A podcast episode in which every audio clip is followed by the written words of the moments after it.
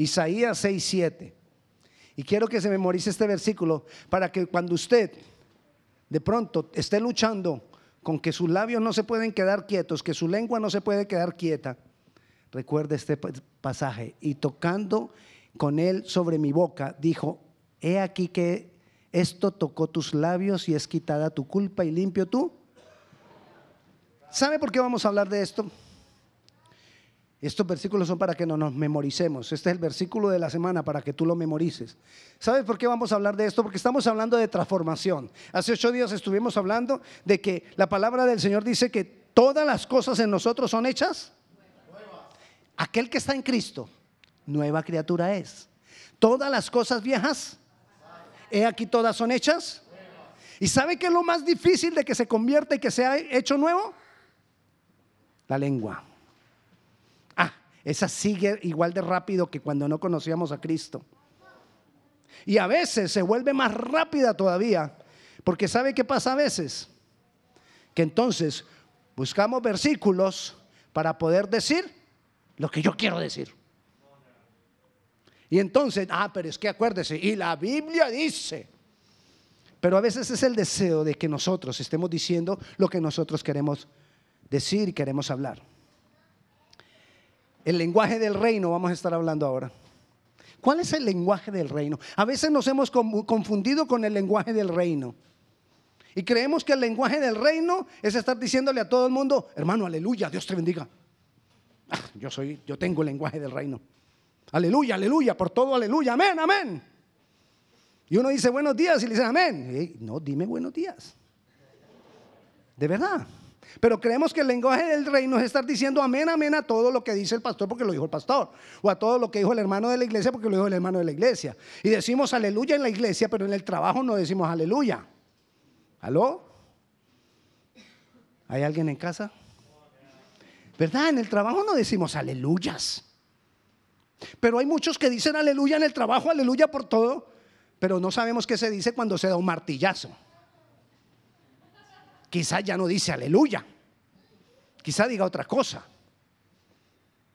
Entonces creemos que ese es el lenguaje del reino. Estar diciendo amén, estar diciendo aleluya. Nos, nos, aprendemos frases como frases típicas, claves que están en la Biblia.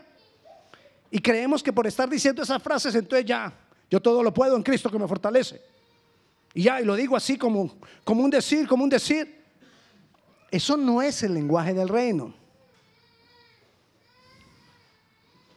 El lenguaje del reino tiene que saber, tiene que ver con lo que yo construyo o destruyo con mi lengua. Porque para eso nos fue dada la lengua. ¿Cuál fue el primer trabajo que hubo en la tierra? ¿A quién se le dio el primer trabajo?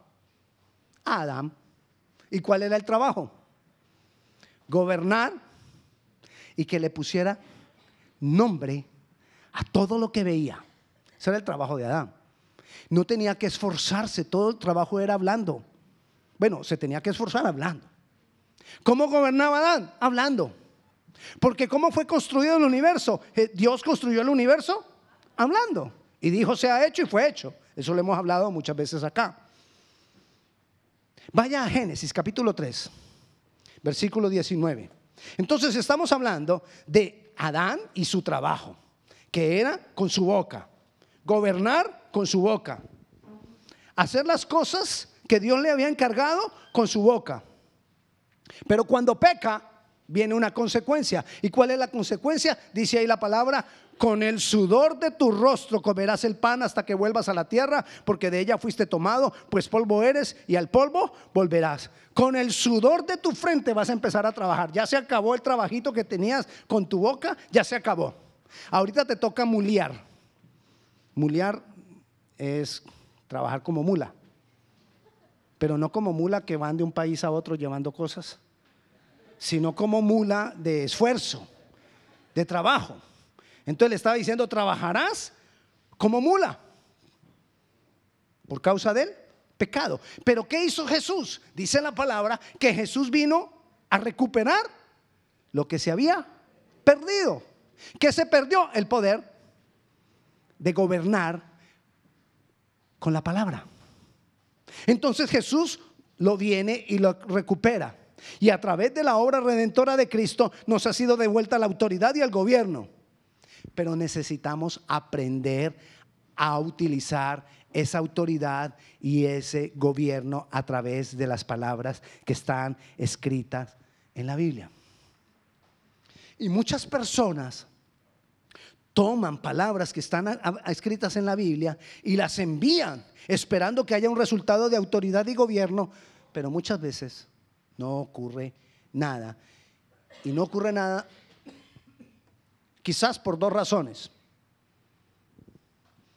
Primera, porque lo que sale de mi boca para poder construir algo de Dios, tiene que llevar la esencia de Dios.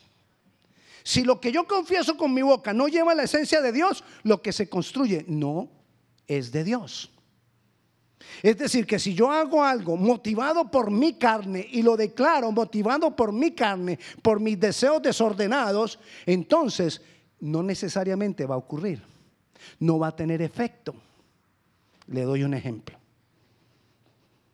La Biblia dice que todo lo que pisare la planta de tu pie será tuyo. Bueno, eso le dijo a Josué. Pero nosotros los cristianos lo tomamos para nosotros. Amén. Si Dios te lleva a tomar algo específico para ti, no quiere decir eso que si te, gustó el carro del vecino, entonces, y, ha pasado. Y cuando el vecino está encerrado en su casa, vamos al carro. En el nombre de Jesús, mío, lo declaro mío. Y lo que no sabemos es si de pronto el vecino tiene más fe también es cristiano seguro. Y él ha dicho, nadie me toca lo mío en el nombre de Jesús. Y entonces ahí, ¿qué haría Jesús? ¿A quién se lo deja? ¿Me entiende? Pero si la motivación es, fue esa, el deseo de tener el carro del vecino, que, eso quiere decir que es envidia. Entonces esa motivación no prospera, esa motivación no deja que prospere lo que envía con mi boca. En los años 80 se hacía mucho eso todo lo que pisaba, se empezó esa doctrina, ¿no? Y todo, íbamos y pisábamos todo lo que queríamos. De verdad. A veces en las reuniones de jóvenes unos pisaban a otros, y el zapato. De verdad. Porque decían, esto es mío. No. No es así. Entonces, por eso, por una motivación errada, no logramos muchas cosas. Lo segundo, porque las palabras, por las que, porque las palabras que salen de mi boca para ejercer autoridad y gobierno no son palabras que deban salir, salir para un momento específico. Debe ser un lenguaje, debe ser una cultura, debe ser una manera de hablar permanente. Que nosotros a veces utilizamos palabras solamente en las circunstancias difíciles. Le doy un ejemplo. La sangre de Cristo tiene poder. Amén. Eso es algo que nosotros tenemos que tener consciente acá. El poder que hay en la obra de Cristo, un poder redentor para transformarme, para cambiarme y para hacer muchas cosas en mí. Yo debo manejarlo como parte de mi vida, para todo, para todo mi diario vivir. Pero hay personas que no se acuerdan de la obra de Cristo en todo el año, hasta que de pronto van por la calle y le pusieron un cuchillo en la espalda. Dame todo lo que tienes. La sangre de Cristo tiene poder. Y queremos que eso opere cuando no hemos estado durante todo el año quizás pensando en esa obra redentora de Cristo. ¿Me entiende? Entonces, tiene que ser algo que sea parte de mí, un lenguaje en mí, una forma de vida, de mi cultura, de la cultura del reino. Y por eso lo llamamos el lenguaje del reino. Es un lenguaje que va a salir por mi boca, pero está aquí en mi corazón, por la esencia de Dios. ¿Por qué está la esencia de Dios aquí en mi corazón? Porque el día que tú recibiste a Jesucristo como Señor y Salvador, la palabra dice que ese día eres sellado con el Espíritu Santo de la promesa. Las arras del Evangelio, dice la palabra, es el Espíritu Santo. Cuando tú recibes a Jesucristo como Señor y Salvador, en ese instante eres sellado con el Espíritu Santo. Ya hay esencia en ti. Ahora tú tienes que empezar a tu lenguaje que sea guiado por esa esencia que hay en ti, por esa sustancia que hay en ti. Pero si tú no, lo que, lo, que sale de tu boca no sale de esa esencia, sino de las motivaciones exageradas que tenemos, no logramos lo que queremos. Así que vamos a mirar cómo Dios empieza a trabajar en nuestra boca. Porque recuerde, Dios nos quiere transformar. Jesús me quiere transformar. Jesús te quiere transformar. Y lo que Él ha comenzado contigo, Él lo perfeccionará. Lo que Él ha comenzado conmigo, Él lo perfeccionará si yo me mantengo pegado de Él. Amén. Si tú te mantienes pegado de Él, Él te va a ir transformándote. Usted viera cómo era, cómo era mi forma de hablar cuando era joven. Mejor dicho, ni le digo a los jóvenes porque lo cogen de, de justificación. Yo era vulgar porque no conocía al Señor. Pero de las primeras cosas que fueron cambiando en mi vida, en la medida que me metí más con Dios, fue mi forma de hablar. Y no hubo que hacer un esfuerzo, porque fue algo que progresivamente Dios lo fue cambiando en mi ser interior y eso fue lo que fue saliendo. Pero hay cosas que tenemos que cambiar más en cuanto a esto. Por ejemplo, vaya a Jeremías capítulo 1. El ejemplo de Jeremías, profetas de Dios que Dios usó con gran poder. Jeremías capítulo 1, versículo 7, cuando el Señor llama a Jeremías, mire lo que le dice. Capítulo 1, versículo 7. Dice así, y me dijo Jehová, no digas soy un niño porque a todo lo que te enviare irás tú y dirás todo lo que te mande. No temas delante de ellos porque contigo estoy para librarte, dice Jehová. Y extendió Jehová su manto y tocó mi boca y me dijo Jehová, he aquí he puesto mis palabras en tu boca. Mira que te he puesto en este día sobre naciones, sobre reinos, para arrancar, para destruir, para arruinar, para derribar, para edificar y para plantar. Para eso nos ha puesto Dios. Pero ¿cómo le dijo a Jeremías que lo iba a hacer? Le dijo, he aquí he puesto mis palabras en tu boca. ¿Se acuerda lo que hacía Adán antes de pecar? ¿Cómo gobernaba? Con la boca. ¿Cómo nosotros gobernamos? Con la boca. Pero mire lo que, lo que le dice Dios a Jeremías. Le repito el versículo 10. Mira que te he puesto en este día sobre naciones, sobre reinos. Miremos primero ¿Cuántas palabras hay ahí referentes a destruir cosas? ¿Y cuántas hay referentes a edificar cosas? Para arruinar, perdón, para arrancar, para destruir, para arruinar y para derribar. Cuatro. ¿Y de construir? Dos. Lo que quiere decir esto, que cuando nosotros vamos a construir algo, vamos a transformar algo, vamos a remodelar algo, ¿qué hay que hacer primero? Destruir. Si tú quieres cambiar tu casa, ¿tú qué tienes que hacer primero? Quitar algunas paredes. Es que la voy a remodelar por completo. Ok, entre más completo quieres que sea la remodelación, más cosas hay que derribar. Eso tenemos que hacer nosotros con nuestra vida. Tú quieres que tu vida sea transformada. Comienza a derribar. ¿Y qué derribamos? Argumentos, altivez, orgullo, vanidad, ¿Para qué? Para que cuando yo empiece a construir, la motivación mía no sea un obstáculo para lo que voy a construir. ¿Entiendes?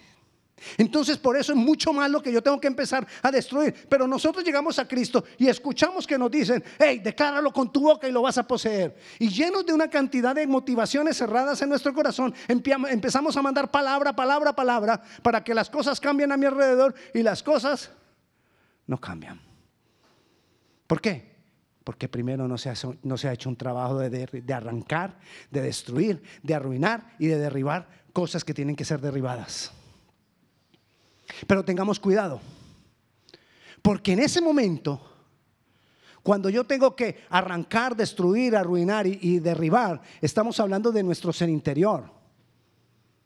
O sea que no se trata de la gente de afuera, sino que se trata de quién?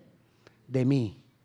Pero muchas veces yo comienzo a enviar palabras para destruir cosas tratándose de lo de afuera. Yo sé que Dios lo va a tratar. Y cuando lo haya tratado se acordará de mí. ¿Qué son esas palabras? Eso no es lenguaje del reino. Y muchas veces lo hacemos. Tengamos cuidado con lo que destruimos, porque quizás no vamos a destruir lo que no tenemos que destruir. Una vez yo, ah, yo les contaba, de las personas más ricas del mundo, ¿sabe de dónde son? De los premios Nobel que más han ganado, ¿sabe de dónde son? De los científicos, de la mayoría de científicos famosos en el mundo, ¿sabe de dónde son muchos? Judíos, hebreos de Israel. ¿Y por qué? Porque Dios los escogió, no solo porque Dios los ha escogido, porque ellos tienen costumbres de bendecir con su boca a sus hijos. Ellos celebran el sabbat. El sabbat de ellos comienza el viernes a las seis de la tarde. Y el viernes de las seis de la tarde hacen una reunión familiar. Y en esa reunión familiar ellos a sus hijos los bendicen y dicen, yo declaro inteligencia, yo declaro riqueza, yo declaro bendición, yo declaro esto sobre mi hijo, mi hijo tendrá, mi hijo tendrá, mi hijo tendrá, mi hijo tendrá. ¿Sabe cómo hacemos a veces los pueblos latinos, hispanos? No servís para nada. Para eso fue que viniste, a estorbar. La tendrás que pagar todo lo que me has hecho. ¿Ve la diferencia? Y muchas veces para los pueblos hispanos la vida es más difícil. ¿Por qué? Por las declaraciones que se hacen sobre uno. Para tres cosas servirás. Para nada, para nada y para nada. Y eso que no le digo otras cosas que, no, que, se oyen en las casas y que quizás nosotros mismos las hacemos. Estamos destruyendo lo que no tenemos que destruir. En vez de edificar, estamos destruyendo, pero lo que no es. ¿Qué necesitamos entonces? Que Dios haga como hizo con Jeremías. ¿Y qué le dijo Dios? Le dijo, dice versículo 9, y extendió Jehová su mano y tocó mi boca. ¿Qué tengo que decirle yo al Señor? Señor, toca mi boca. Para que yo no siga diciendo, es que yo no sirvo para nada. Porque no solo lo decimos de otros, sino de mí mismo. Es que yo no sirvo para nada. A mí todo me sale mal. Ayúdenme, ¿qué otras cosas decimos de nosotros mismos cuando fallamos? Bueno, gloria a Dios que ya nosotros salimos de todo eso. Eso es en otras iglesias. Vaya a Isaías capítulo 6. Isaías capítulo 6. Versículo, no solo ocurrió, lo, que quiero mostrarles es que no solo ocurrió con Jeremías, sino que también ocurrió con Isaías. Perdón, que no, sí, que no, que no solo ocurrió con Jeremías, sino con Isaías. Isaías capítulo 6, versículos 6 y 7.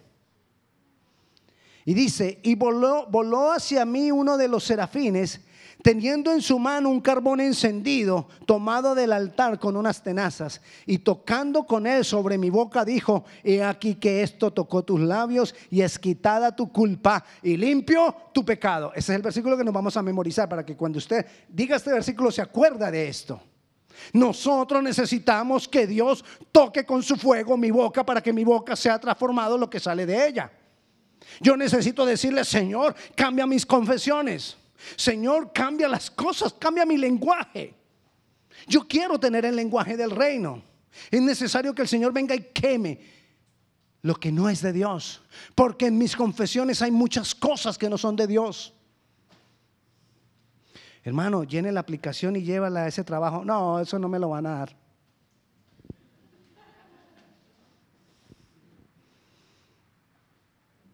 Estás en un trabajo, hermano, aplique para ser el jefe.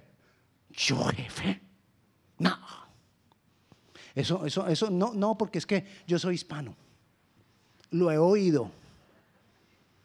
allá todos son americanos y yo soy hispano, entonces no. No. Tiene que ser quemado con fuego lo que sale de mi boca.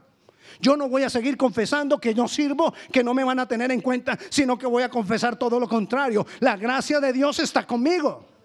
El poder del Altísimo me cubre. Porque Cristo hizo la obra por mí. Y dentro de la obra que Él hizo, Él dijo que el pequeño vendrá a ser grande. Entonces yo voy a ser grande. Son confesiones que tienen que cambiar. Yo no puedo seguir diciendo no puedo. Porque ahí es cuando yo tengo que darle valor a Filipenses 4:13 que dice, ah, si no lo sabemos. Ese se lo sabe casi todo cristiano. Todo lo puedo en Cristo que me fortalece. pero tiene que traer la esencia.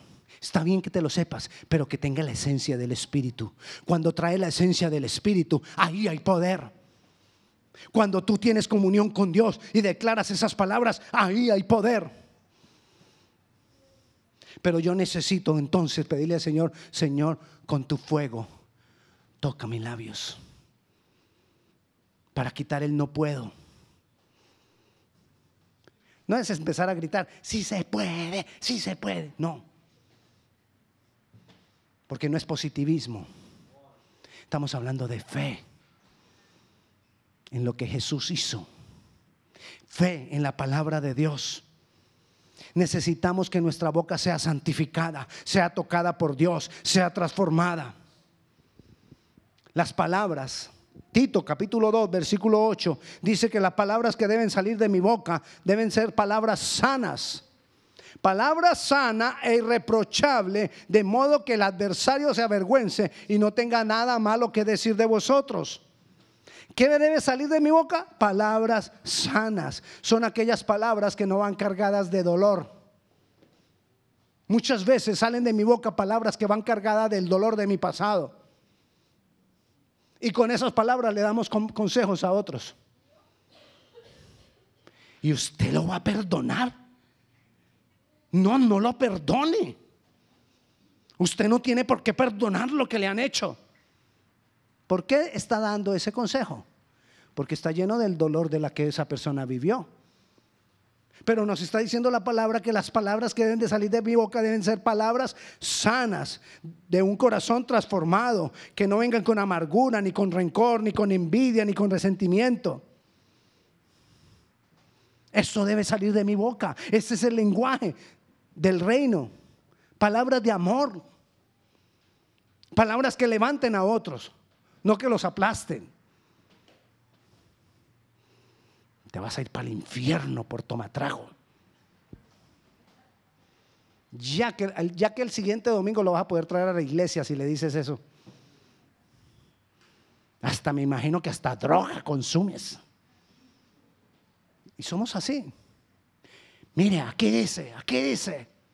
Mire, los borrachos no heredarán el reino de los cielos. ¿Por qué no sigues? Porque los mentirosos tampoco. Ni los que tienen gritería tampoco. Entonces, ¿quién iría al cielo? Ninguno. Porque si nosotros no revisamos la lista en que está esa, mejor dicho, ninguno. ¿Y sabe por qué? Porque es que verdaderamente ninguno lo merecemos. Es por su inmensa gracia, por su inmensa misericordia y por su inmenso amor. Pero necesitamos cambiar eso en nosotros. Necesitamos palabras que no dañen, palabras Santiago 3.2 nos dice que deben ser palabras que no traigan ofensa a los demás, porque todos ofendemos muchas veces, ¿verdad? Sí lo hacemos. Si alguno no ofende en palabra, este es varón perfecto, capaz también de refrenar. No ofenda, siempre que vas a hablar, le dicen a uno, ¿no? Cuente hasta 10. Y usted empieza, 1, 3, 4, 5, 6, 10, y explota ahí mismo. No. En ese cuente hasta 10 es para que usted tome dominio propio. Piense en Jesús en ese momento. Piense qué haría Jesús en mi caso. ¿Qué haría Jesús en este instante? Para eso son, esos son esos segundos que debemos pedir. Pídeselos al Espíritu Santo, Espíritu Santo, gobiername. Ahora, si tú estás buscando del Espíritu Santo en las mañanas, si tú estás teniendo una relación con el Espíritu Santo, yo te garantizo que no vas a necesitar contar hasta 10. Necesitamos contar hasta 10. Es cuando nosotros mismos hemos estado un poquito alejados de Dios. Así leamos la Biblia. Lea la Biblia todos los días, pero que haya esencia en nosotros. Lea la Biblia todos los días, pero que haya Espíritu Santo en nosotros fluyendo. Porque si no, no tiene sentido, no, no, vamos a lograr nada. ¿Qué saco yo con orar mucho? Pero si en, en mis relaciones personales vivo ofendiendo a la gente. ¿De qué me sirvió la oración? Si la misma palabra dice, si tú vienes al Señor a orar trayendo una ofrenda para Él, deja tu ofrenda a un lado y ve y arréglate, reconcíliate con tu adversario. Nos lo dice la palabra, pero nosotros lo, olvidamos. Palabras que no dañen. Palabras que, que levanten a otros. Te dije, allí te iba a dejar el pecado. Mira, mira cómo estás.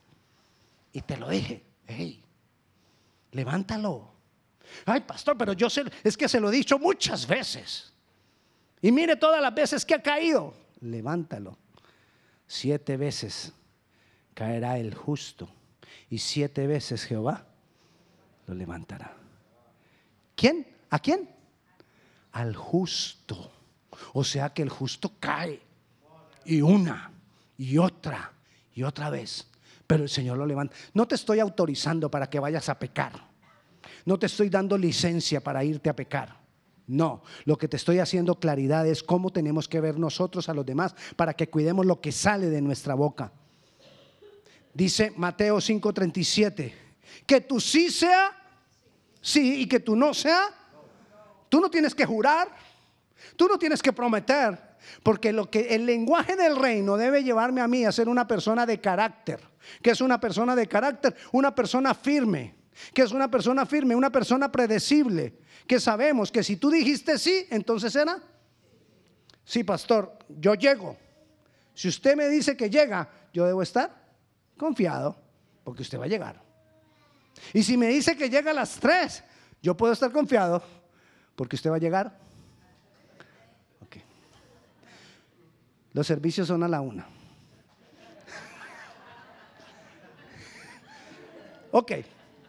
Entonces, eso es lenguaje de reino. Que tú sí sea, sí. Que si tú dices llego, llega, ya todo el mundo sabe que llegas. Pero imagínense las personas que dicen, sí, yo llego, ve, fulano, pues él dijo que llegaba, pero como dicen los, centroamericanos, a saber. Para saber si va a llegar o no. ¿Ah? No sabemos. ¿Por qué? Porque es una persona que le falta carácter. Pero que si, si mi es sí, si mi lenguaje es un lenguaje de carácter, pastor, yo lo hago, ok. No se preocupe nadie porque él dijo que lo hacía, eso ya está hecho. Podemos estar confiados. Lenguaje de carácter. Entonces, cuando yo le digo, Señor, santifica mi lengua, yo tengo, lo que le estoy pidiendo es que, Señor, me dé un lenguaje de carácter para que mi sí sea sí, para que no haya excusas. Porque es que nosotros muchas veces tenemos la manía de excusas para todo. Hermano, usted no dijo que a las siete que Ah, no, pero es que si supiera. Fueque. Y, todos tenemos fueques. Todo el mundo tiene su fueque aquí en el bolsillo. Fue que me pinché. Bueno, me, me ¿cómo decimos?